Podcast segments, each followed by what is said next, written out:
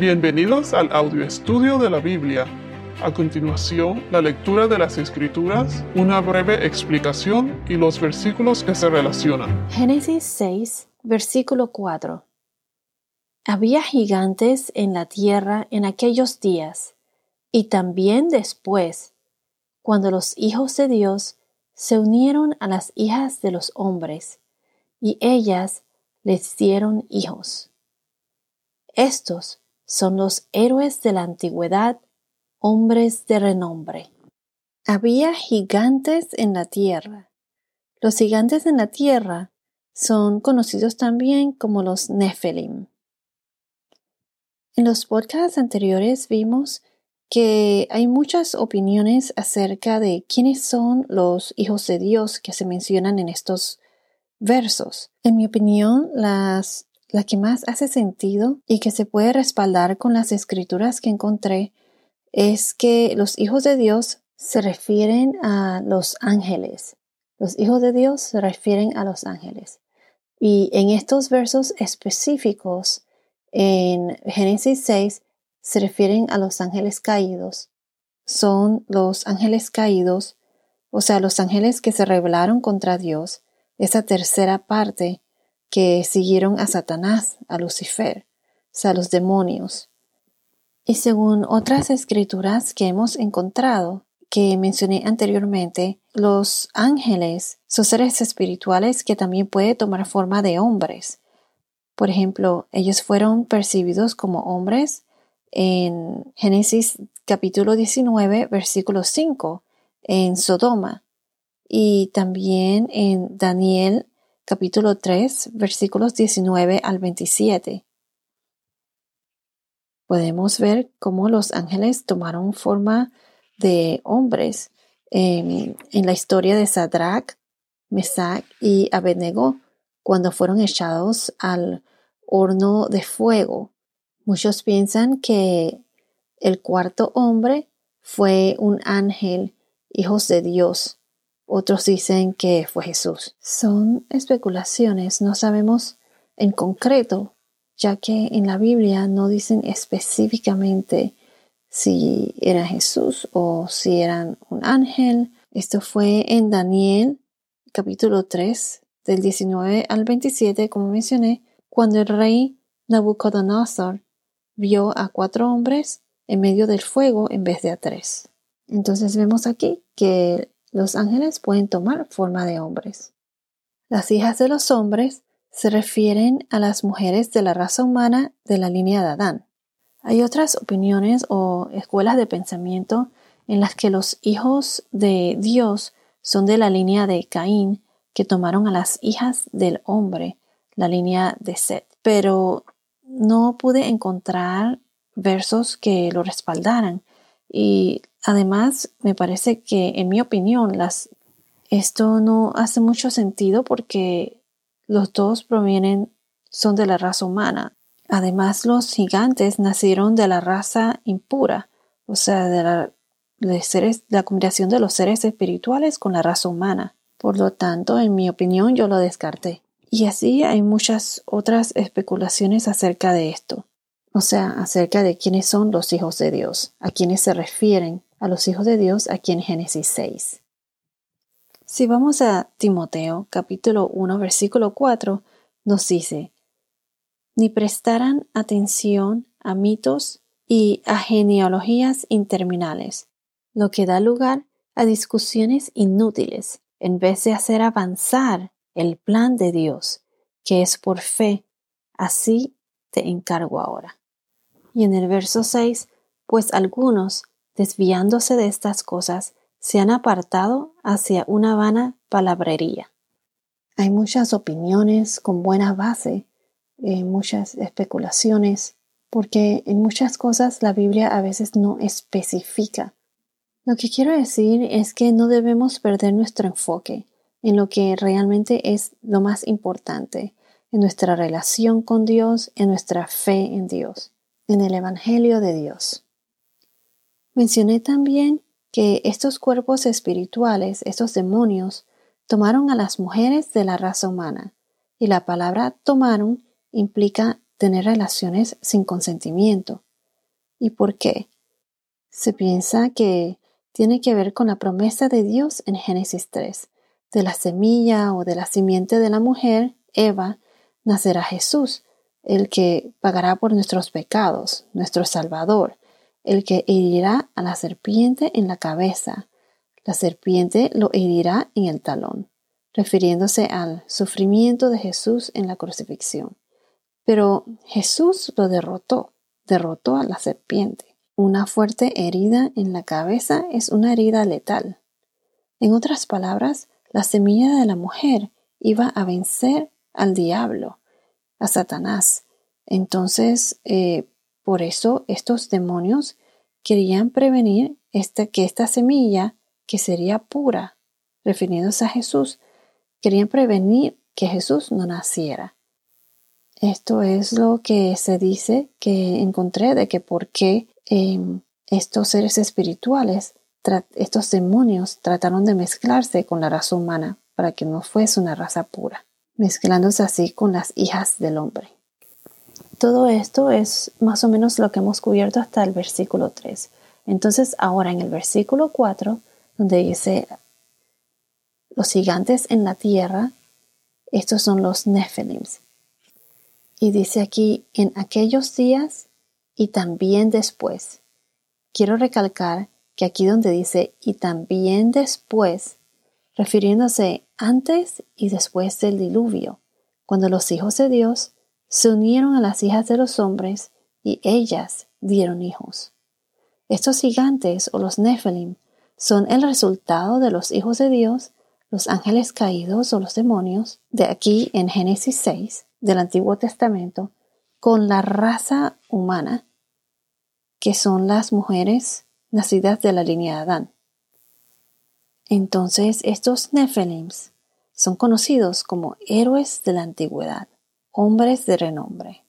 O sea, el diluvio se los llevó, pero también regresaron, porque aquí cuando dice era en aquellos días y también después, o sea, después del diluvio. De algún modo, Dios los eliminó a todos y luego regresaron después. ¿Y cómo sabemos que existieron también después del diluvio? En mi opinión, recuerden que estos eh, eran seres espirituales y fueron los que se mezclaron con la raza humana. Sabemos que existieron después del diluvio porque en partes del Antiguo Testamento podemos ver que existieron gigantes. Por ejemplo, después del diluvio está, está en la Biblia Goliat. Él fue un gigante.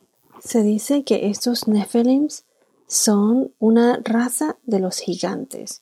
O sea, son gigantes pero los gigantes tenían diferentes razas y se les llama Nephilims a una de las razas.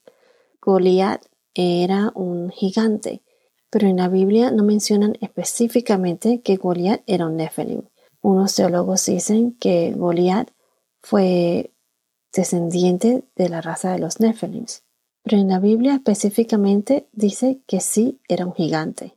Y de eso sí estamos seguros. Goliat era un gigante. Si vamos a 1 Samuel 17:40, 1 Samuel 17:40, esta es la historia de David y Goliat. Goliat era un gigante, pero David lo venció. Y dice así, y tomando su callado en la mano, escogió del arroyo cinco piedras lisas, y las puso en el saco de pastor que traía, en el zurrón, y con la onda en la mano se acercó al filisteo. Y luego más adelante en la Biblia, en las escrituras mencionan cómo David venció a Goliat. En 1 Samuel 17, versículos 4 al 7, explican ahí que Goliat era un gigante. Se los voy a leer. 1 Samuel 17, versículos 4 al 7. Entonces de los ejércitos de los filisteos salió un campeón llamado Goliat de Gat, cuya estatura era de seis codos y un palmo, casi tres metros. Tenía un casco de bronce sobre la cabeza y llevaba puesta una cota de malla, y el peso de la cota era de cinco mil ciclos, 57 kilos de bronce. Tenía también grebas de bronce en las piernas y una jabalina de bronce colgada entre los hombros.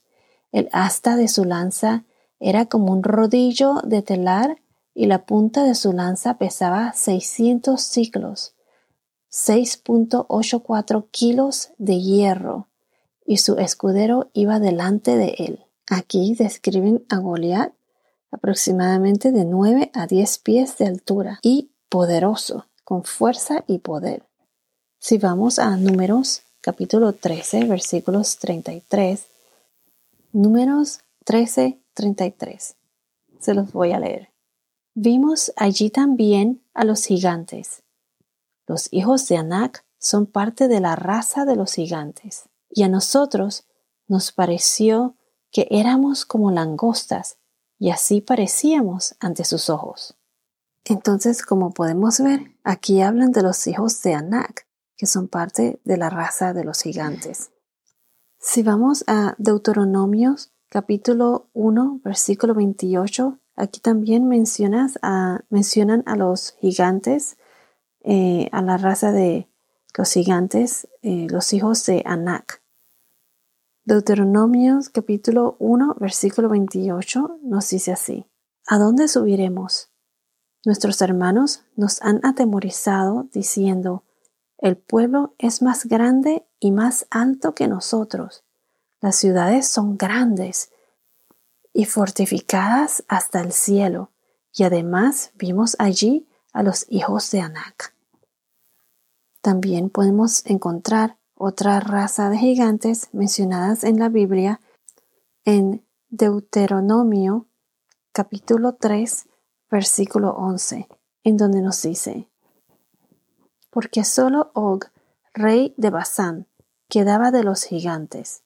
Su cama era una cama de hierro. Está en Rabá, ciudad de los amonitas. Tenía nueve codos, cuatro metros, de largo y cuatro codos, 1.6 metros, de ancho, según el codo de un hombre. Aquí podemos ver cómo describen la cama de Og, el rey de Basán, que era el, uno de los pocos que quedaban de los gigantes. Vemos cómo describen aquí su cama de hierro. Vayamos a Génesis 14, versículos 5 al 7. Nos dice, en el año 14, que Dorlaomer y los reyes que estaban con él vinieron y derrotaron a los refaitas en Astaroth Karnaim. A los susitas en Ham, a los emitas en Sabe Kiriantaim, y a los oreos en el monte de Seir hasta el Parán, que está junto al desierto. Entonces volvieron a en Mispat, es decir, Cades, y conquistaron todo el territorio de los amalecitas y también a los amorreos que habitaban en Asesón Tamar. Estos nombres de verdad que suenan complicados, pero bueno, eh, lo que quiero decir aquí es que en Génesis 14, en estos versículos, no revelan que los refaitas, los susitas, los emitas y los amonitas eran gigantes, pero esta información pueden encontrarla en otros lugares. Los amoritas son mencionados más de 80 veces en las escrituras. Entonces, podemos ver que los gigantes existieron. Se han encontrado evidencias arqueológicas, han encontrado huesos enormes, armas y artefactos que solo un gigante pudiese haber usado dibujos de personas gigantes en artefactos egipcios y otras más. En el libro de Enoch y otros libros fuera de la Biblia mencionan la existencia de gigantes antes y después del diluvio. Bueno, ¿y cómo aplicamos estos cuatro versos? El mensaje principal es que el mundo antes del diluvio se volvió perverso. Entre más crecía la población, más crecía la perversidad, la maldad, la rebeldía contra Dios, que Dios decidió eliminarlos con el diluvio. Pero Dios es misericordioso y Él es fiel con los que lo obedecen. Noé obedeció a Dios y ya veremos cómo Él construye el arca, cómo Noé construye el arca. Y Dios lo protege a Él y a su familia. Ellos fueron salvados. Al decir verdad, en mi opinión, el mundo de hoy no es muy diferente a la perversidad de como era antes del diluvio. Así como Noé los previno, previno a la gente, previno a todos eh, del diluvio y del juicio eh, de Dios que, que, iba, que estaba por venir. Hoy en día, ¿cuántas veces, eh, cuántas personas saben del Evangelio y o no le toman importancia o no quieren cambiar o por cualquier motivo u otro, la persona se puede dejar llevar por la cultura en la que vivimos hoy en día. Muchas cosas que no son aceptables a Dios son vistas como normales, la, la nueva norma, y son cosas que no son correctas a los ojos de Dios. Para una persona poder acercarse a Dios solo tiene que tener fe, tiene que arrepentirse de sus pecados y así entregarse a Dios totalmente y tener y solo así puede tener una relación cercana a Él. Jesús nos promete la vida eterna en su nuevo reino. Jesús vendrá a castigar el pecado, pero también vendrá por los obedientes, por nosotros, por los que creen en Él, y con Él podremos disfrutar su nuevo reino. Si mueres mañana, ¿a dónde tú crees que irías? ¿Tendrás vida eterna o estarás condenado en eterno tormento? ¿Cómo es tu relación con Dios? Si no estás con Dios, estás en su contra. Nunca es tarde para arrepentirse. Confía en Dios él envió a su Hijo al mundo para que el mundo sea salvado por Él. Yo pienso que así como estaba la gente viviendo en la época de Noé antes del diluvio, asimismo hoy en día estamos nosotros antes del juicio de Dios, antes de la segunda venida de Jesús. Muchos no creen que ese día va a llegar, así como muchos no creían en la época de Noé que el diluvio estaba por venir. Si no estás con Dios, búscalo.